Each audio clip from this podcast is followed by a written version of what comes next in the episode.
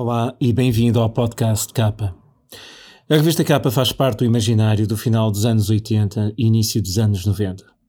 Era uma revista elitista de culto mensal. Tinha um design diferente de qualquer outra revista da época. O problema maior é que durou pouco tempo.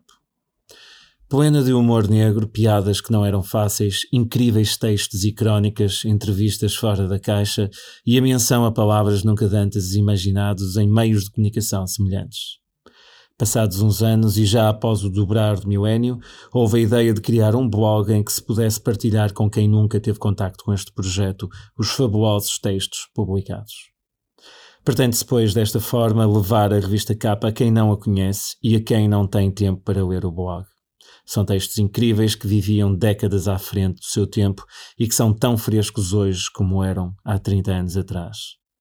Estes textos têm os seus direitos de autor, os quais irei sempre mencionar, assim como a data em que foram publicados. Hoje começamos uma nova etapa, porque quem tem capa sempre escapa.